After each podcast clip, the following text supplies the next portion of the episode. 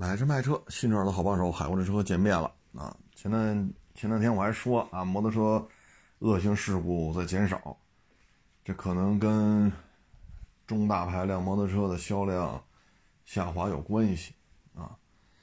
但是很不幸啊，啊，昨天这一天啊，呃，我都没记住啊，得有十好几个网友给我发私信。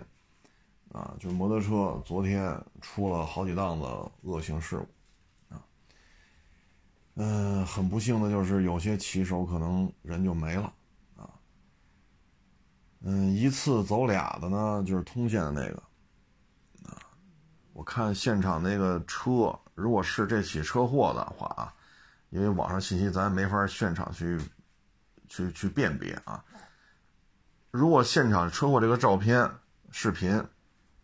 就是突现这个车祸的话，那那就是凯越三二幺嘛，啊，凯越三二幺呢，这个车其实跟雅马哈关联度很大，但是呢，这个发动机就是龙芯给怼出来的，啊，属于一个三百多点儿，啊，比那个宁家四百排量小，但是动力呢依然很充沛，啊，凯越拿过来之后呢，又做了一个轻量化。这台车的功率、重量之比还是相当可以的。当然了，再次重申啊，看到的这些画面不见得是这起事故的啊。我们只看到警方通告说是有两个人死了。嗯，怎么说呢？年轻、冲动啊，逞强好胜啊，嗯，爱出风头，都年轻过，都能理解。但是这一下两条人命，啊，这确实，确实这个结果啊，我想可能是每一个人都不能接受的。也希望年轻一代啊，就是我们在消费摩托车的时候呢，说这车我喜欢，啊，这个性能啊、重量和功率之比啊、造型啊，包括它的配置是吧？ABS、TC 啊，呃，这个那个。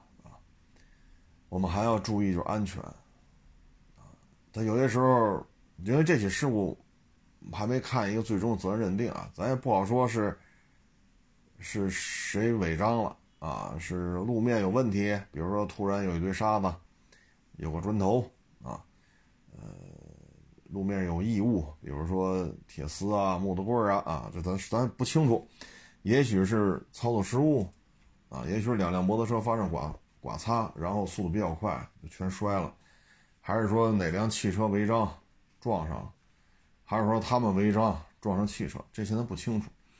但安全意识，这个，哎，这没没法弄这个啊。事儿教事儿啊，或者事儿教人，一把就会；人教人，说破了嘴皮子，他也听不进去。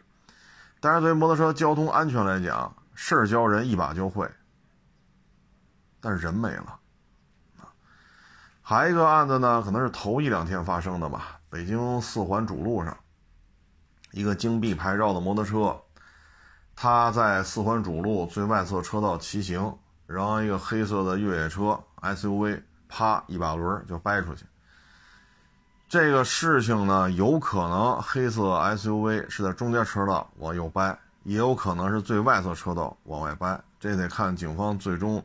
调监控、人证物证，最终这事儿是怎么个情况啊？如果说机动车从中间车道一把掰到出口、匝道出口的话，那这机动车肯定要负责任的啊。如果说他这么一把掰过来，那摩托车是最外侧车道，那摩托车理论上讲他是没有责任的。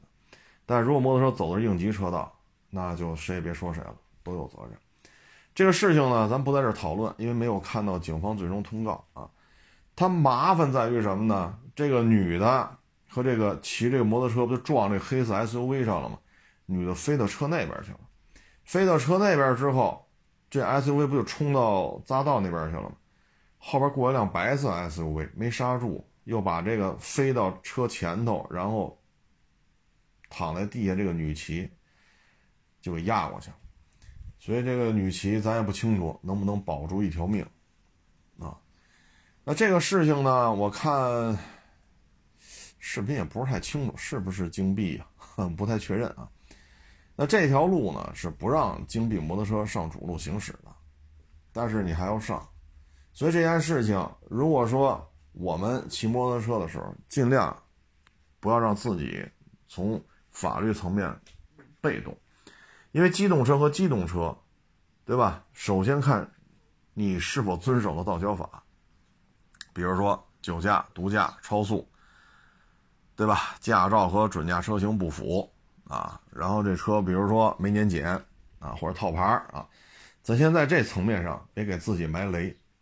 那这个车现在是走应急车道还是走最右侧车道？现在没有证据，等警察最终调查完了看吧。啊，我们在骑摩托车的时候呢，真是得注意。如果说这条路不让走，咱就别往上骑。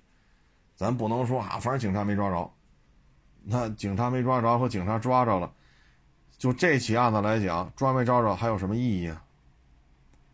那如果说这条路让咱走，咱走最右侧车道，咱也戴着头盔呢，那驾照也没问题，手续也没问题，车没改装，也没超速，没毒驾，没酒驾，那是不是咱就没责任？那现在这种情况，首先你你这车不让在这儿开，你非得上来开，那本来是对方全责的，但现在一看呢，自身也有责任，对吧？前日的郑州那个高速公路上就是嘛，哎，是郑州吗？忘了啊。一个小伙子骑个大排量的跑车、摩托车，啊，前边呢也是中间车道，一辆白色的小，太远了，那那个摄像头太远看不清楚，就一白色的私家车，突然一下掰过来中间车道，这一撞，就跟这摩托车，摩托车在最外侧车道，这不就撞上了吗？撞上之后，小伙子在那。高速公路上秃噜出去得百八十米，还不错，还不错，没受什么太重的伤。那按这种按理说，这情况就应该对方全责吧？最后小伙子承担次要责任，为什么？这段高速不让摩托车上，而你上了高速了，这本身就是个违法行为。所以本来小伙子你看没超速，对吧？驾照和这摩托车之间都相符，车也没改装，手续齐全，没喝酒，没吸毒，没超速，等等等等，没有任何问题。吧唧，他把咱撞了，那应该他全责呀。结果人家负主要责任，咱负次要责任。啊，这是前日子，好像五一的时候了。唉，所以说这小女孩啊，当然了，我不太确认她多大啊，因为躺那已经不动了。那女的躺那已经不动了。然后地下流了很多血，所以咱就是这位女骑啊，就是咱要骑最好是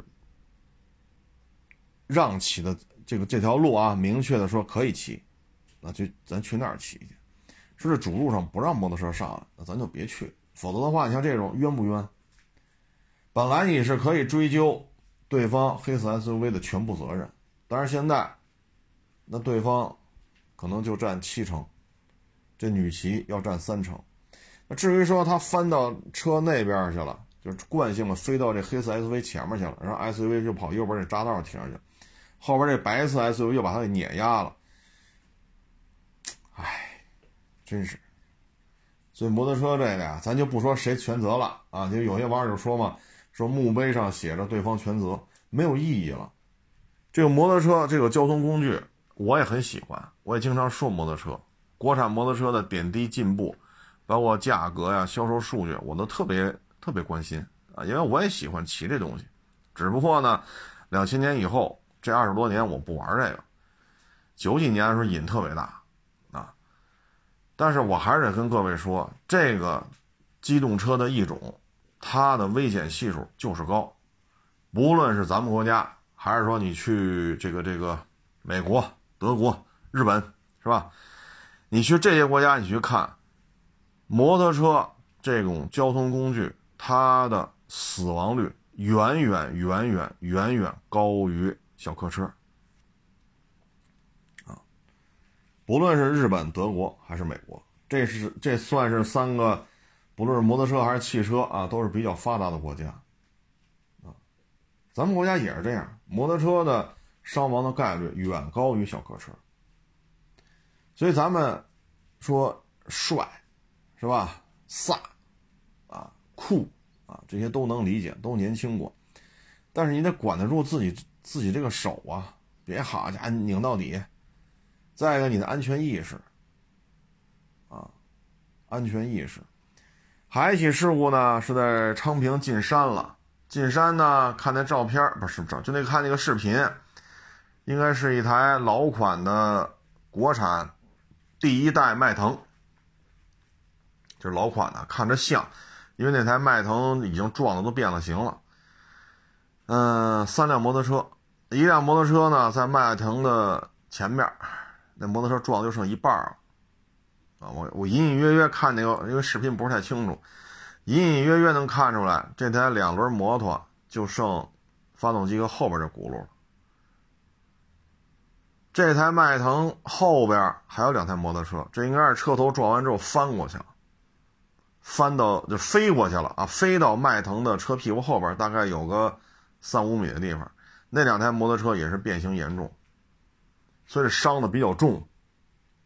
啊，伤的比较重，嗯，有头盔摘下来扔在马路边了，然后幺二零的大夫在那儿救。你看这头盔里边全是血，伤的很重，啊，从现场这画面来看，迈腾是逆行，三台摩托车顺行，但是通过这撞击，迈腾整个车头这个受损情况，包括这三台摩托车轱辘都少一个，撞成这样。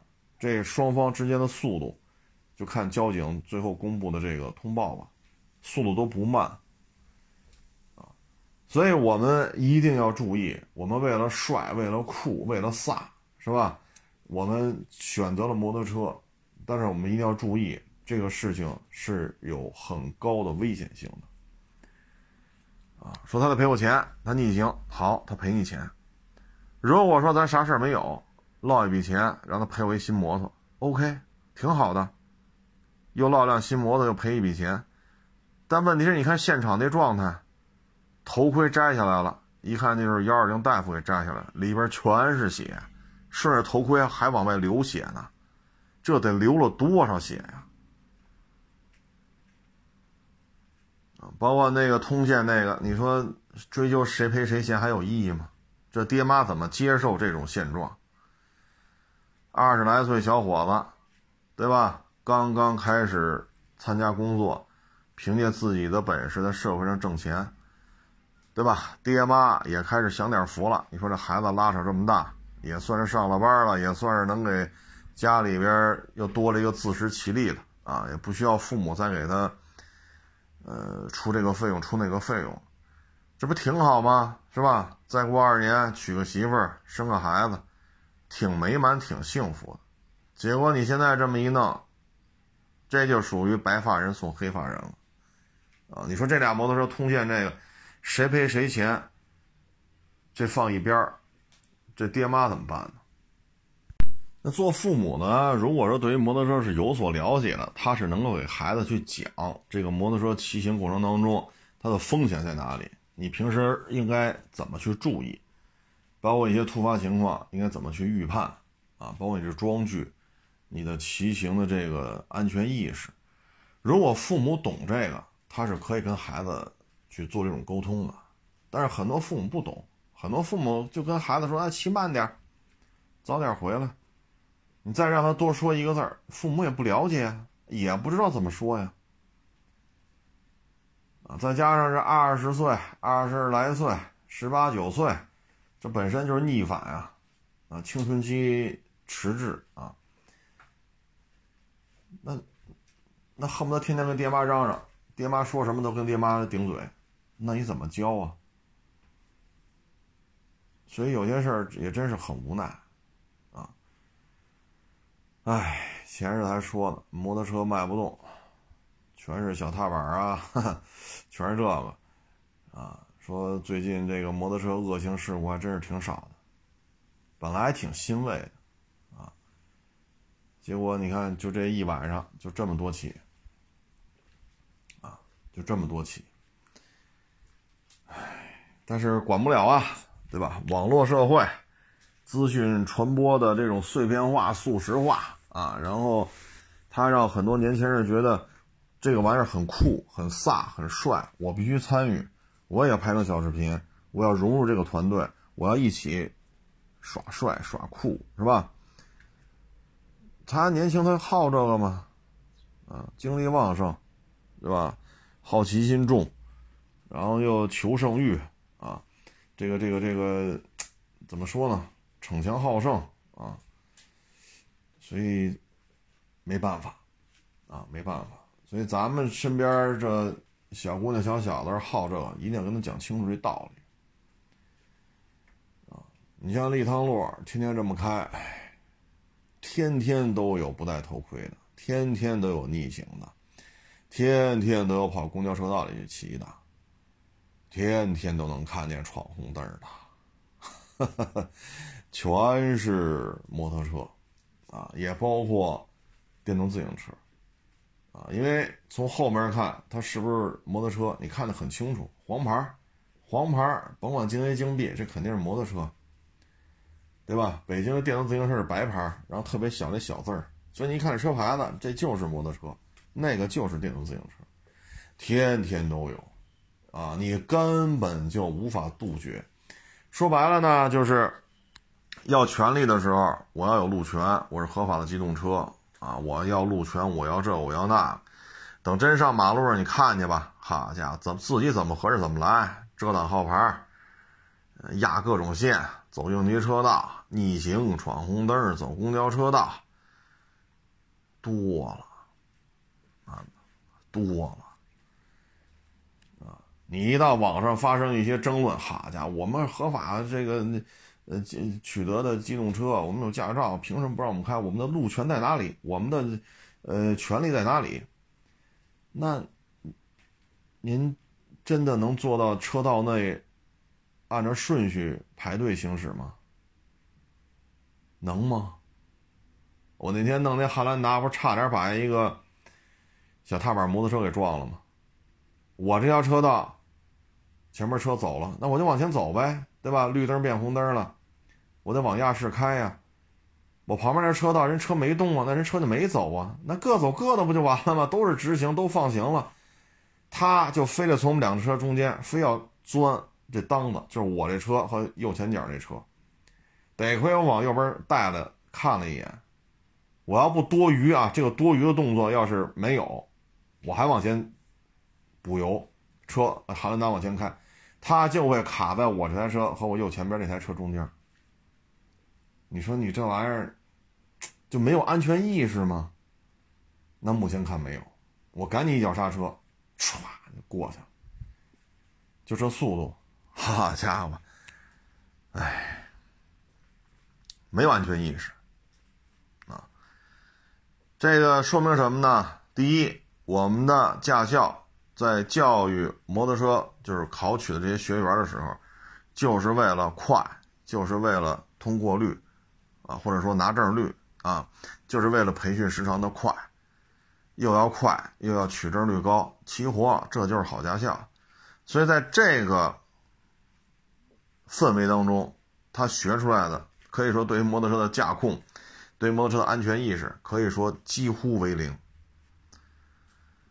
唉，尤其是现在都有钱，是吧？咱这两天老说无极那个五二五实际排量五百毫升的双缸巡航车，才卖两万九啊！但是你驾校学的什么车呀？呵 呵七八个千瓦的幺二五跨骑式挂档的小摩托，那车可能就一百一十公斤啊，或者一百二十公斤，就这么轻。然后您一出来两万九，五百毫升。你这车呢就奔着二百公斤。如果条件再好点我花个七八万，好家伙，那国产工升级都整上了。啊，七八万的国产工升级没问题，高进幺二零零，你说八万块钱包牌够了，这真够，没问题。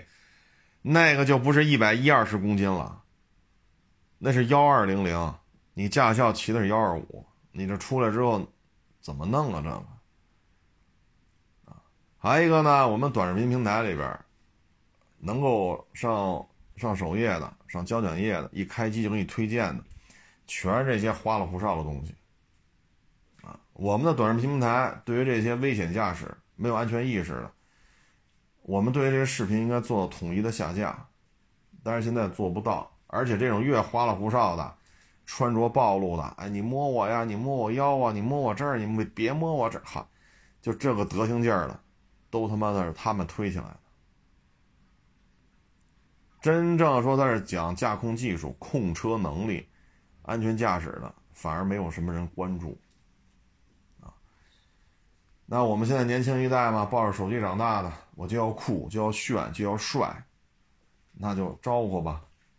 所以你看，就最近就这一两天、两三天，连续不断的出了这么多起案子，都是北京的，一个在四环主路，一个在通县，一个在昌平进山的那个，应该是一条黄实线，一上一下两条路，啊，你看出这问题。啊咱也不说那么多了，安全意识就像刚才我说的，事儿教人一把就会，人教人怎么说人都不爱听，越教越烦。但是摩托车这种安全事故一把就会了吧？确实一把就长记性了，但是他们再也没有机会了，因为人没了啊。说到这儿呢，这两天哈雷在印度弄了个叉四四零啊，我看了一下这个东西。单缸的，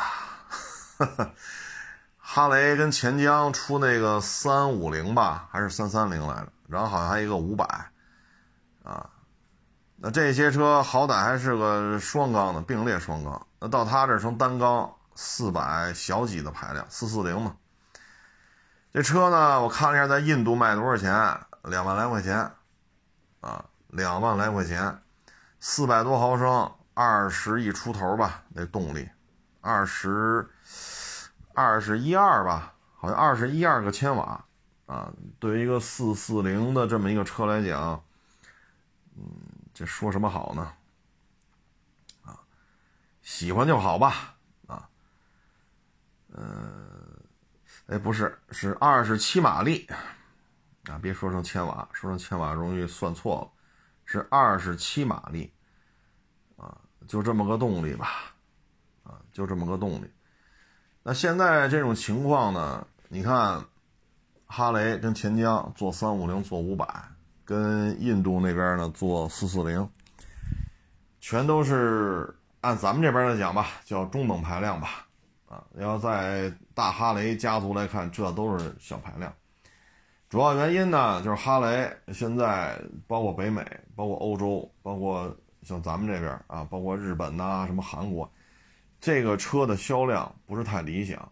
首先呢，小毛病不老少，啊，然后这个骑行起来这种操控性什么的，可能就适合直线巡航，啊，你要去跑一些山路啊，或者城市当中穿插超越呀，这个车，嗯，可能它就适合美国六十六号公路就那么跑，比较适合这种状态。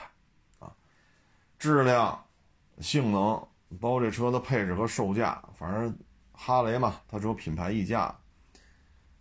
那现在不认这一套，本身经济形势就不好，这玩意儿又齁老贵的，它又卖不动，所以现在普遍呢就是处于新车促销，销量下滑。它为了开拓市场，只能往下把排量往下降，可是往下降呢，它又玩不转。美国人呢造摩托和造汽车是有相似的地方，就是越大，哎，知名度越高。你真让美国人说做一个嘉年华，做个福克斯，这也只能找他欧洲分部。北美让大老美做这么个车做不了。你包括咱们这边的这个，那叫什么来着？哦，对，凯越，啊，赛欧，赛欧 S R V，啊，凯越。啊呃，那个叫什么啊？景程，啊，叫美男爵，也有一个版本叫东方之子，啊，科帕奇，啊，你看这些车，它基本上都不是美国本土搞出来的，都是其他它的其他地区的分部搞出来的。摩托车也是如此，啊，你说弄一个豪爵铃木二五零双缸，就是你让哈雷搞这个，他确实也很头疼。啊，很头疼。或者说，就弄一个，比如宁家四百，啊，双杆这么一个仿赛，啊，他也玩不转。所以对于他来讲呢，要拓展销售量，啊，要改变财务报表的这个难看的状态，还要呢降低门槛，让更多的消费者呢去了解，去融入哈雷大大家庭。所以没有办法，就一直出这些什么三五零、五百啊，现在弄了个印度的叉四四零。但是恕我直言呐，这可能难度比较大。难度比较大，我们可以看一下汽车。汽车呢，像宝马的叉二、奥迪的 Q 二，包括宝马的一系三厢，啊，就那国产的前驱为主的那，包括奔驰的 A 啊，什么 A 幺八零 L 啊，就这些车，像 Q 二、一系、叉二，可能今年就逐渐淡出市场了。按照规划呢，可能明年奔驰 A 什么幺八零 L 可能也要淡出市场。也就是说呢，这个汽车圈里的他们已经开始放弃出一些低端车，降低门槛，让更多的消费者能够体会到这个品牌的价值。这个玩法他们已经在放弃了，啊，那摩托车圈里，摩托车圈里这么干呢？因为哈雷啊跟本田不一样，啊，因为本田我们接接触最早的就是什么嘉陵七零，啊，加本七零。那是我们最早接触的四冲程小单缸，好家伙，那小发动机跟拳头差不多一边大，真省油，到多少一个多耗油量，质量真好，骑去吧，质量真好，油耗真低。包括后来的 CG 幺二五、CB 幺二五 T，啊，包括后来那个五羊本田五羊幺二五，啊，还有什么高赛。后期也不知道为什么就叫白菜，我也弄不明白啊，这车怎么名字就变了？啊，就这些车给我们的感觉呢，就是本田在这个小排量啊，因为幺二五怎么说也不算大排量啊，就这些七零啊、天虹九零啊、幺二五啊，啊，给我们印象特别好。但是哈雷它没有这段经历啊，你说国内接触哈雷那也没有哈雷幺二五啊。动不动就是公升级的，所以现在你要这么降低身价的话，它玩不到一块去。你像本田，它的经销商渠道它是分开的，中等排量的、大排量的、五羊本田的、新大洲本田的，它是分档次的，它拉得开。啊，它不会出现说，就啊，当然这现实当中不可避免，但从本田的规划来讲，它不可能说这边弄个什么烈行幺二五、雷德幺二五小踏板。啊，或者说本田那个幺九零啊，风冷小单杆，这边放一大金翼，从它产品规划、店面的这种规划，它是不会让你产品当中这么错乱的。但实际当中保不齐啊，保不齐有经销商就这么干。可是哈雷不是这种品牌啊，我们接受的哈雷，反正你像我八十年代、九十年代，我所接受的哈雷就是这么大，一说就是一千多毫升。所以你现在被逼无奈就这么搞，搞的你看，咱们认为哈雷就应该是 V 二吧？可是你看叉三五零、叉五百、叉四四零、叉四四零在阿三的手里边居然给倒腾出一单缸机来，这我是真是接受不了。你要说弄个哈雷，应该找这个钱江贝耐力谈啊。现在钱江出了那个六五零，那不就是水冷 V 二吗？只不过那是铃木 DL 六五零的翻版。你可以把那发动机调校一下，做一个巡航车的架子。最起码我们看到的这是一个 V 二啊，对吧？V 型双缸，这是跟我们心目中的哈雷最起码 V 二这个事儿，它是能有一些共鸣的，对吧？包括钱江也出二五零三呃双缸呃 V 二啊三百 V 二，它也出。但是我没想到弄了个双缸并列双缸啊，这个确实超乎。我们的心理预期了，哈雷的精魂就是微型双缸嘛，啊，反正我感觉啊，大哈雷在这种入门级车型的掌控上还是出现了一些失误，因为钱江是有 V 二的，不论是二五零三百还是这六五零，啊，它是有现成的微型双缸发动机的，还有一个呢，就是宝马。宝马，你看出那三幺零，好家伙，跑车版、ADV 版，哎呦我去，一卖卖四五万块钱，这真是，你说春风八百 NK 一百匹马力，那才卖四万多呀，咱这三幺零要卖四五万块钱。包括这两天反复说那无极五二五那个巡航车，那才卖两万九啊。所以宝马呢也意识到了，说大水鸟挣钱，对吧？K 幺六零零挣钱，但是这些车型里边，你总的销量并不高，而且呢，很多消费者他要摸到大水鸟这个层级或者 K 幺六零零这个层级，他就得先去攒钱啊，比如像咱们这边八九万块钱吧。像它那个七百、七五零、八百、八五零，啊，就上一代和这一代吧，排量略有不同啊。就这种中排量级别的，他要去先接触那个。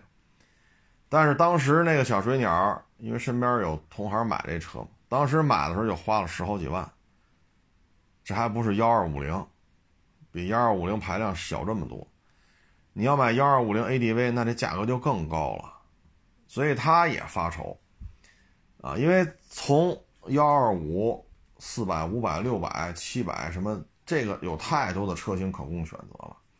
他一旦接触到了其他品牌，他很有可能就不买这个宝马。再一个呢，销量不够。对于经销商来讲，你的量是很重要的一个数据，就跟卖轩逸似的，你说能挣多少钱？但是轩逸的存在，轩逸一个月说卖个四五万辆。它就能让这个东风日产四 S 店最起码它忙活起来，最起码来换机油的这些车就很多，对吧？你最起码先有个量，然后消费者接触大量的这些轩逸，他将来在买车的时候，他本能的就会去看，哎，天籁怎么样啊？这个奇骏怎么样啊？因为本品牌嘛，溜达来溜达去，你最起码修车你得来吧。保养得来吧，来了就就跟展厅不就挨着吗？就看看呗。从维修车间、休息区去新车展厅，它会有很多的这种二次销售的机会。宝马这种做法也是没有错的，但是呢，一个三幺零要卖五万块钱，这个我是无论如何理解不了啊，无论如何理解不了啊，都在做门槛下探。但实际上，像宝马三幺零卖的真的是不咋地，啊，以至于买了三幺零，你去参加宝马车友会，人不带你玩为什么呢？人那七百、七五零、八百、八五零，啊，什么幺二五零、S 一千双 R、K 幺六零零，你一个单缸这么大点小排量，追得上吗？你包括这哈雷车友会也是。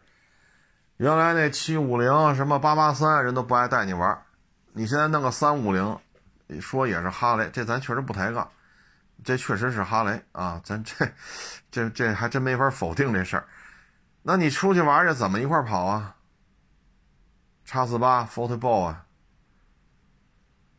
公路滑翔、大道滑翔，好家伙，什么公路大师这个那个，印第安的、哈雷的，什么大金翼，人都人都这个圈子，对吧？可能还有 K 幺六零零之类的，啊，或者是宝马那二幺八，就人都这个层级的，你说咱骑个三五零怎么一块玩？啊，所以他有些过去强调那种文化，现在突然你要转换思维方式了，不再高高在上，他融不进去。你买个三幺零，你跟宝马车友会出去，人家不带你玩，你说咋整？你说咋整，啊？所以现在他们也很苦恼，因为大车卖不动。现在你像 S 一千双 R，去年还加好几万呢，现在优惠好几万。大水鸟之前现车难求，现在也优惠，也是几万，能优惠几万。飞双官方调价，这这不说优惠的事儿，官方都调过价了。啊，大金翼原来加价，现在也不加了。那您说这事儿咋整？啊所以他们被逼无奈出入门级，但是很显然玩不转，玩不转。按理说，宝马三幺零啊，我一直不太理解，就是说它的中排量发动机是委托龙芯去生产，它的那个四百踏板也是委托龙芯去生产，那它跟中国本土企业是有多少年的这种合作了？他就不能坐下来去听中国的这个制造商龙芯去聊一聊，中国消费者需要什么吗？你看，宝马三幺零和凯越三二幺，宝马三幺零也有这种仿赛版本，而凯越三二幺也是一个仿赛，那为什么宝马三幺零就卖不过凯越三二幺呢？而这台发动机不就是龙芯弄出来的吗？照着雅马哈那 R 三来的。那作为宝马来讲，就不就不可能就没有机会说，咱跟龙芯的高管聊一聊这入门级宝马做一个什么样的，就不能聊聊这事儿吗？有时候我就想，我说三幺零卖这么费劲，姥姥不疼舅舅不爱，给高昂的折扣，五万块钱的车一优惠优惠一万多，那你当时为什么不直接跟龙鑫说，把这三二幺拿过来，我弄一宝马的三二幺仿赛？为什么不这么做呢？对吧？或者说并列双缸的这个五百 KE 五百，或者现在五二五，宝马拿过来，我弄一个小水鸟吧，比那七百、七五零、八百、八五零再小点这不都是现成的吗？你合作了这么多年了，最起码双方坐下聊聊这事儿，我相信还是有这种氛围的，可以聊，对吧？你也不说。说谁也不认识谁，那那聊着商业机密，那谁搭理你？但他跟龙芯这不能说谁也不认识谁吧？从当年的六五零大单杆到现在，合作多少年了？怎么就能弄出一三幺零来呢？什么玩意儿？这都是！这玩意儿能卖五万块钱吗？春风八百 MT 卖多少钱？春风八百 NK 又卖多少钱？对吧？包括我刚才说那前景倍耐力那六五零 V 二，那不就是铃木 DL 六五零的翻版吗？那个才卖多少钱呢？啊，所以宝马也好，哈雷也好，他们入门级产品，我觉得就是要解决有还是没有。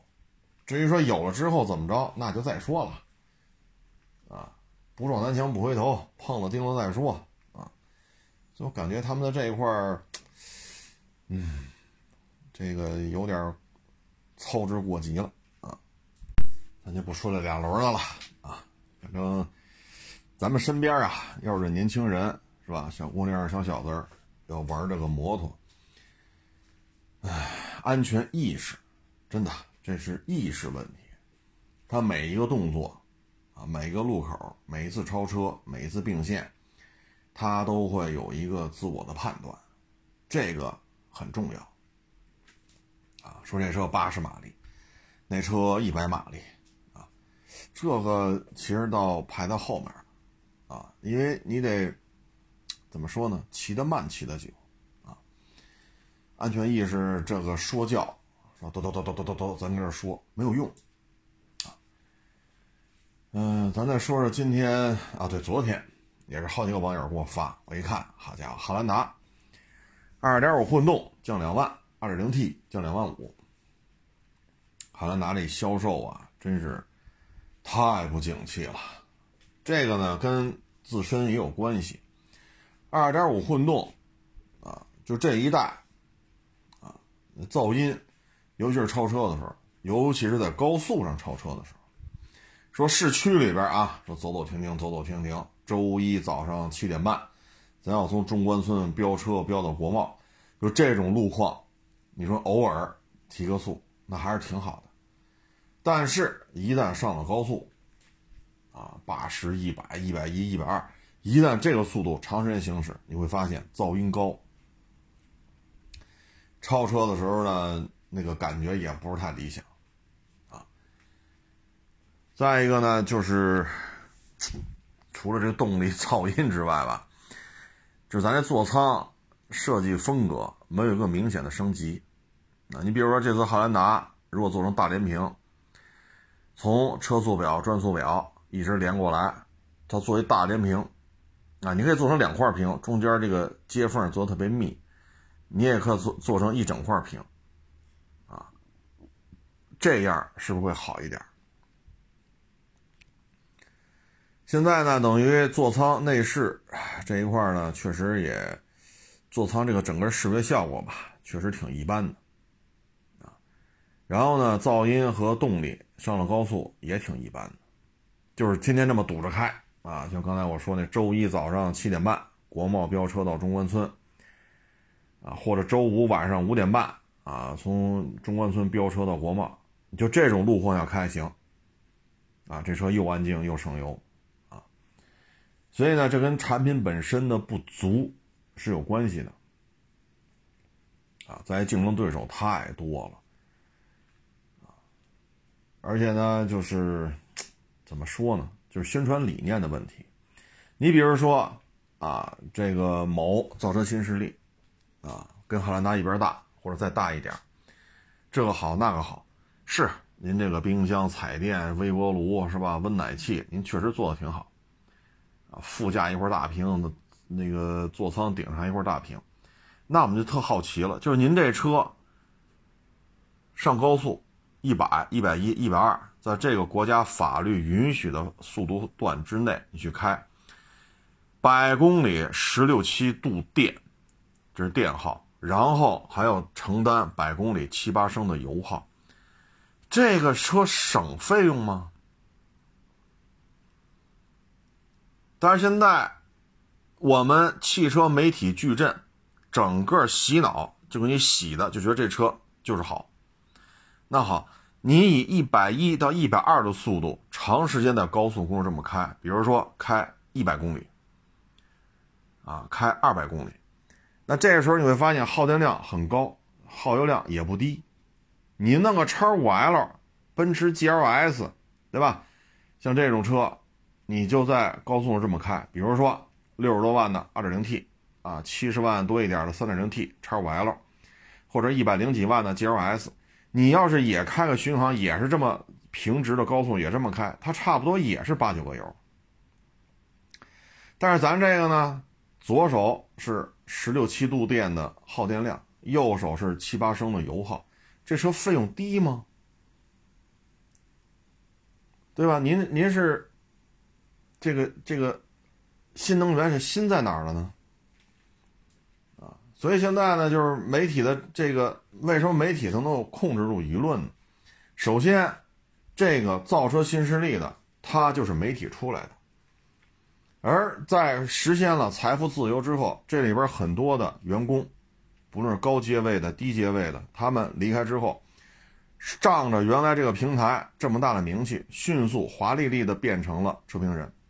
为什么能迅速？因为公关公司认这个平台，你离开之后，你有粉丝量，你有话语权，你这个片子，公关公司也认，迅速的就实现了年入百万。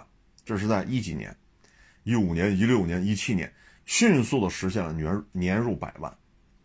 然后平台一推，厂家一给钱，个人名望，个人的号召力，迅速的成为了意见领袖。而当这个。大当家呢，现在也离开了，也创业之后，你会发现这些所谓的汽车大 V，十有八九都是他原来的手下。那他的车会有缺点吗？不会。那再往现在看，数码博主为什么在过去两年突然大量的进入汽车评测？因为这个平台之前也是做电脑相关零配件的。介绍的评测的这么个网站，他在数码圈里也有很多的人脉，迅速的再把这帮人弄过来，而这帮人对于什么叫十八米穿桩，什么叫紧急变线，什么叫冷刹车，什么叫热刹车，什么叫刹车衰退，什么叫耐用性测试，什么叫高原标定，一概不知道。他能告诉你的就是我这屏很大呀，我这座椅很软和啊。你看我这车机系统运转速度很快呀，给的多，又手把手教你怎么写、怎么发布、怎么推广、怎么运作，还有人说不好吗？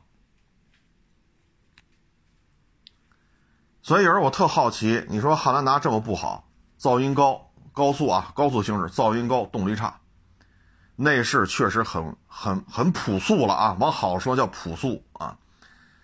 那这个车如果说百公里，比如说跑一百公里，跑二百公里，我们以时速一百一到一百二去跑，左手十六七度电，右手七八升油，那汉兰达要这么跑，它跑不出这么高的费用啊。可是有人提吗？没有。你能看到的就是人性化呀、家人呐、关怀呀、科技呀、自动驾驶啊。我这有冰箱、彩电、微波炉啊，我有温奶器呀，呃，奶爸的选择呀，啊，库里南不如我，天越不如我，奔驰大 G 不如我，都是垃圾。我说的不是你你你你你，我说在座所有各位都是垃圾。唉，所以本身就控制了绝大部分汽车媒体的流量，然后。完全忽视掉这台车，十八米穿桩、紧急变线、冷刹车、热刹车，完全忽略到这些。那你卖的是个家用电器，还是卖一个机动车呢？像十好几年前、二十年前，在做汽车性能测试的时候，是不分你这车能不能干这样事儿，不分。G L 八也要做十八米纯桩，陆巡也要做十八米纯桩。你说这车子裂了、歪斜了，我操，这干不了。这，这是汽车标准的测试流程。我知道陆巡干这肯定是极其难看，跑起来车身姿态接近于失控。你说的都对，我没开之前我就预判到这一点了。但是也得做这个项目，因为他让你知道陆巡这种车在公路上操控极限的点在哪里。你也能看出来这个厂家。对于这种，啊，在公路测试场上这么笨拙的一个车，厂家做了哪些努力，让这车失控尽量晚一些？我们可以很清晰的看到，这是十年前、十几年前、二十年前中国汽车媒体家家都要做的事情。可是现在呢，我们看到的是什么？今天还有网友说呢，这以后普及自动驾驶了，不需要这些测控极限，这操控极限测试线有什么用？那都留给那些一小撮呃，操控啊情怀什么这那，留给他们。你忽略了一个非常重要的点，车的操控极限可以在突发情况的时候救你一命。你是不是自动驾驶？车的操控极限那么差？你在遇到突发情况的时候，就有可能撞上或者没撞上。自动驾驶也不能超越这台车的操控极限，所以就是洗脑洗出来的，让你觉得自动驾驶这四个字无比的高大上，但是它忽略了这台车热衰退，连续十次刹车、冷刹车、热刹车、刹车衰退，完全忽略掉了。那我就想问你了，你用了自动驾驶，这车就不急刹车了吗？如果前面有突发情况，车要紧急避避让，我们测试项目叫紧急避线啊，紧急变线。紧急避让的时候，这车的操控极限不够，自动驾驶做出判断了，车翻了怎么办？或者车没翻，躲不开，撞上了，这又怎么办？这就是洗脑洗的，洗的你已经，只要一说自动驾驶，哎呦我去，这高深莫测呀。可是车它是一个电子产品。家用电器还是一个机动车。十好几年前，你像东南凌帅，啊，东单这车现在马路上北京都很难见到了。有一天晚上，我开着它走五环，因为天有点擦黑了嘛。开着开着，我好我好像是在最外侧车道吧，速度开的不快，因为最外侧车道七八十嘛，啊，限速八十，我的车速就是七八十。啊，因为车上还坐着别人嘛，我说咱也别没有没有必要开那么快，就顺着最外的车道开吧。因为天已经有点黑下来了，而那一段路呢没有路灯。开到跟前儿，突然发现马路中间一麻袋，鼓鼓囊囊的。啊，一瞬间左右两边没车，我向左啪一打轮就跑到中间车道了，啪再一打轮再并回去，做了一个紧急变线，七十多的速度。这台凌帅没有失控，我也躲开了那个麻袋。啊，就这一下，车上的人印象极其深刻。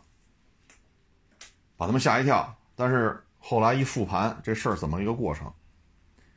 第一，你反应快；第二，这台车没有失控。你别看东南凌帅这不行那不行，对吧？最后一度新车就卖到五万来块钱，但是底盘操控极限在这儿。好，你跟我说能自动驾驶，自动驾驶这个传感器发现有障碍物，左边右边没有车，它要选择刹车来不及了，因为天比较黑嘛。那往左边往右边紧急变线。如果这台车它连东南凌帅的操控极限都不具备，那这台这么大的、这么重的 SUV，要么躲不开，压上一个大麻袋，什么后果不知道；要么车就翻了。但是现在洗脑洗的，只要是自动驾驶，就不用人类动脑子了呀。我觉得就是你看车评测的时候，你最好先动动脑子，而不要说因为有了自动驾驶，我就不用动脑子了。你现在先动动脑子，这就是现在媒体的矩阵洗脑，把我自己最擅长的无限扩大，把我这车底盘功率差、耐用度差、操控极限差。刹车这个事儿不能离不能提，全部屏蔽掉。那这里边很浅显一个道理，你这台车多重，对吗？叉五 L 多重？你两台车重量一样吗？那你们的那如果你这车因为有动力电池有电机，所以要比叉五 L 重的话，你的刹车是否比叉五 L 的刹车尺寸，比如刹车盘尺寸更大，刹车片？更大，因为增加接触面积。然后卡钳，你给的这个压力是多少？你的制动分泵、制动总泵是不是都要高于叉五 L 的配置？因为你的车比人要重。你说重一公斤那就算了，重十公斤也就算了。如果重的差，这个重量差不是一公斤，不是十公斤，你的刹车系统是否做了提升？如果不是。那你的刹车热衰退是不是就不如人家？那也就是说，刹车的时候差一米，那个停住了，咱这个就突突出去，差这一米撞上和没撞上是什么结果？这些问题通通给忽略掉。过去的这些啊，高阶、中阶、低阶各个级别的这些编辑啊，媒体的负责人，现在都成为大咖大 V。他们对这些事情很清楚，但是能说吗？不能说。为什么呢？奢华的生活、豪车、名表，就依靠给的钱，依靠谁给的钱呢？是吧？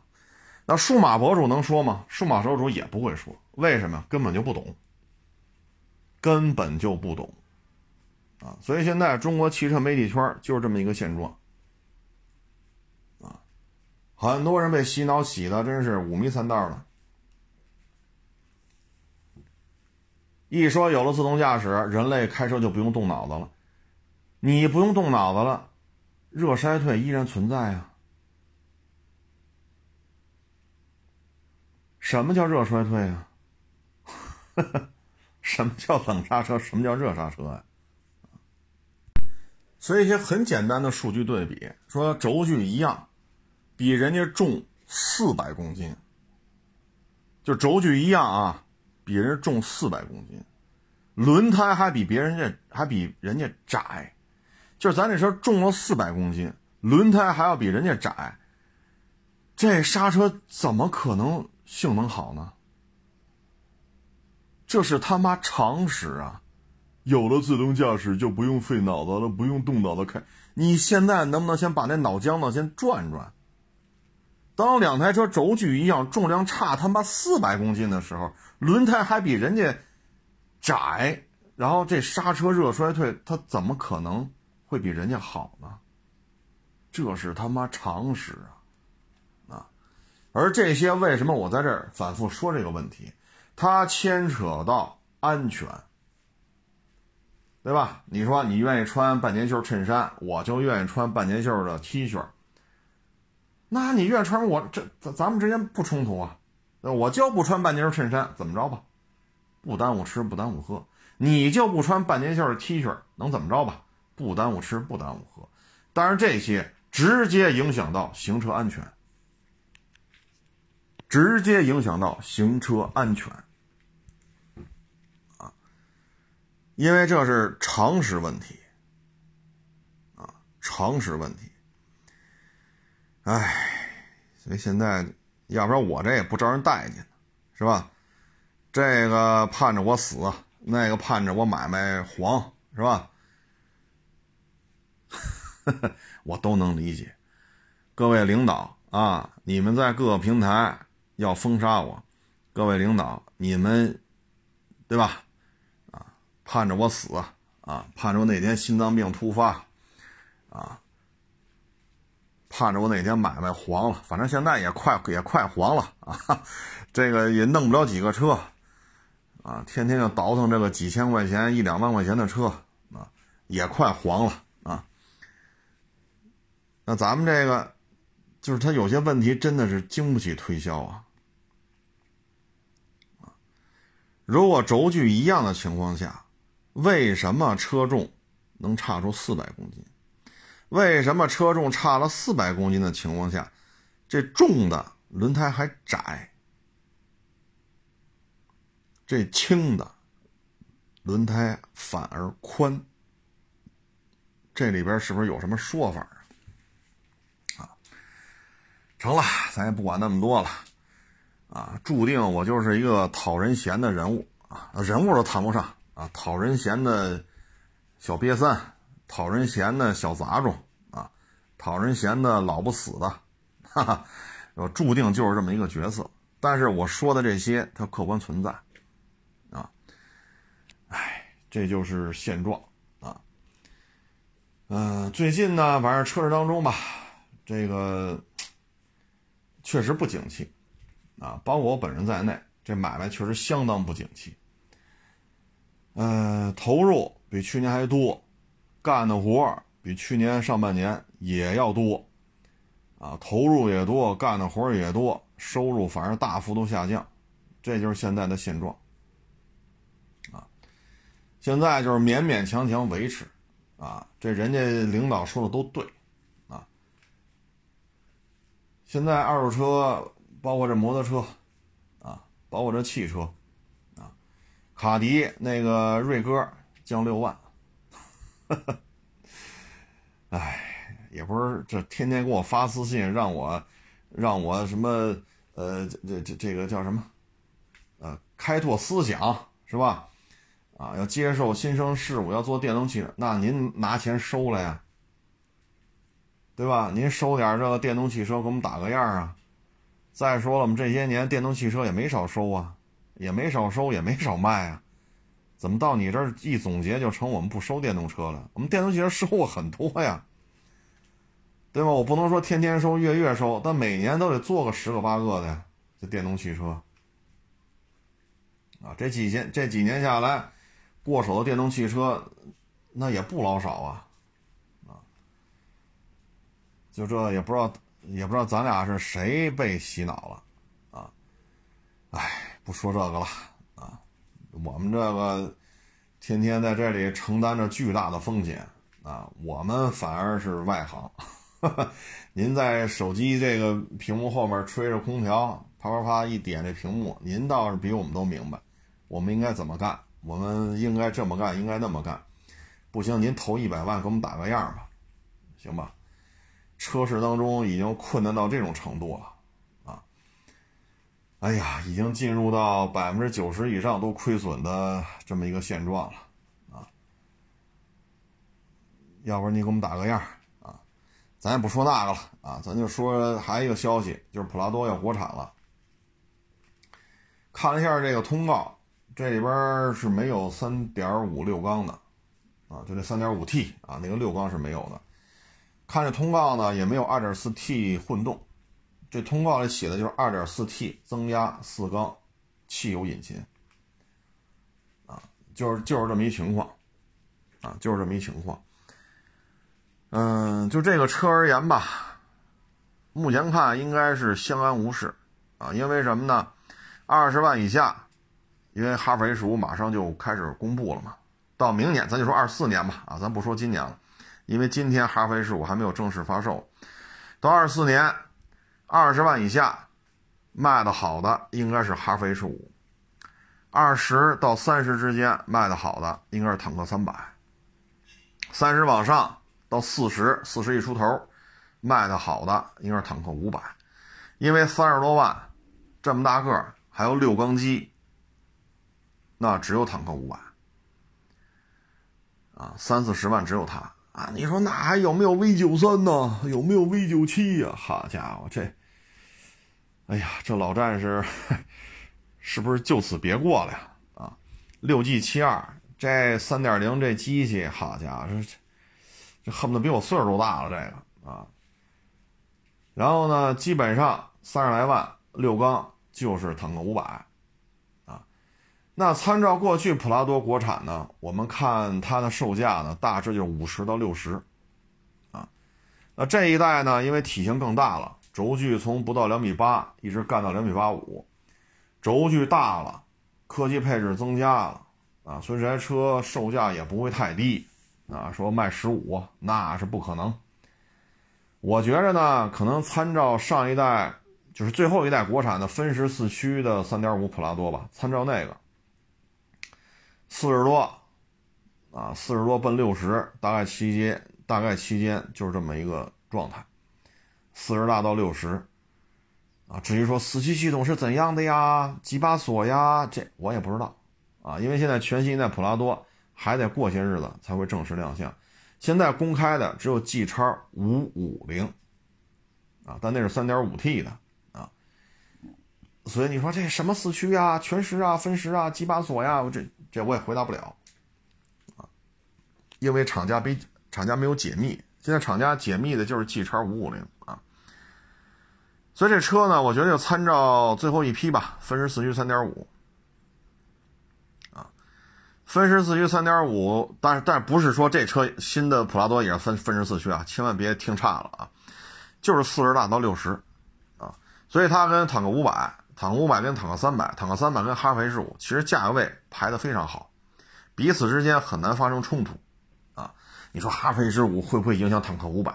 这之间价差有点大吧？你要说哈弗 H 九受影响，我觉得有可能，因为哈弗 H 五比 H 九大，还便宜。然后呢，坦克三百又比它款型新，大家也认啊，所以坦克三百呢跟哈弗九价格也重叠了。但是哈弗九明显卖不过坦克三百，所以说哈弗 H 九有可能被踩的。当然，小道消息说也会换代啊，但是换代之后咱就不好说多大个了，因为大有哈弗 H 五，这绝对够大了。小有坦克三百，做大点它有坦克五百。那你说哈弗 H 九这怎么定？价格怎么定？尺寸怎么定？但是现在小道消息啊，H 九是要换代，所以我们拭目以待吧。然后坦克呢，可能未来还有，我前两天发一小视频是七百，所以咱就看吧啊，什么四百、五百、六百、七百、八百，最终是多少？但是呢，按现在我们。已经在售或即将发售的 H 五三百和五百，我认为跟普拉多国产之后 2.4T 没有什么冲突，大家各玩各的，各玩各的，所以我们就得看全新一代普拉多到底长什么模样。按之前公布的那个设计草图，真是够难看的，真是够难看，那不是一般的难看，那是二般的啊。所以如果长得那么磕碜，也对销量是有影响的，啊，所以就得看国产之后普拉多长什么模样。我今天在微博上发了六张图片吧，好像是六张，就是不同造型风格的全新普拉多的渲染图，啊，有的看着还行，有的看着是真难受啊。所以最终看吧。然后呢，就是配置和定价，啊，毕竟咱这是四缸机了。那现在这事儿吧，二四年。那现在港口的麻烦在于什么？港口的麻烦就在于，普拉多国产之后，你现在四点零的普拉多低配你要卖六十多，两把锁的普拉多四点零现在港口卖八十多，这买卖到了明年普拉多国产，那这买卖就不存在了。如果国产之后，假如说卖四十七八起，或者五十万起。那港口这个四点零的怎么卖？啊，这会出现比较大的波动。啊所以明年普拉多的行情会出现巨大的调整。嗯，陆巡呢，现在就是已经调整上了啊，因为二零年最后一批上牌的四点零陆巡，之前呢，二零年上牌的精品的得喊到八十多，八十二、八十三啊，现在呢，基本都七十五以下了。还有很多二零年的陆巡都卖六十多，这个价格调整超过十万了。如果港口的 XC 三百从八十五、八十四、八十三、八十二，将来啊说有可能卖到七十八、七十九，那现在这些二零年的陆巡还在往下降。他如果新车卖七十八九，那港里边啊不是港里边，就二手车市场上二零年的陆巡四点零就没有道理卖到七十以上了。你只能卖到六十多，过六十五都卖不出去。而同行收这种车都是七十多收的，就精品的啊，说三两万公里，原漆原玻璃原胎，全程电保，个人一手，没改装，没越野，都七十多收的。所以陆巡现在从现在开始到今年下半年，陆巡会出现持续不断的调整。调整的原因就取决于港口的陆巡四点零价格走势，以及三点五 T 的陆巡什么时候能爆出来，爆出来卖多少钱。这对于现在手里有准新陆巡五七、准新陆巡四六，这都是一个巨大的冲击啊。那普拉多呢，应该还能活几个月啊？港口说六十多低配，两把锁的八十多是吧？就这价你还能卖，还能卖几个月？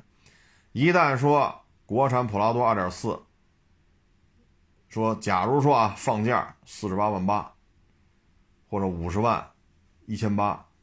那港口这批四点零就全下了，所以这个这这大车真是不好弄，这个啊，真是不好弄，哎，行吧，仅供参考啊，仅供参考。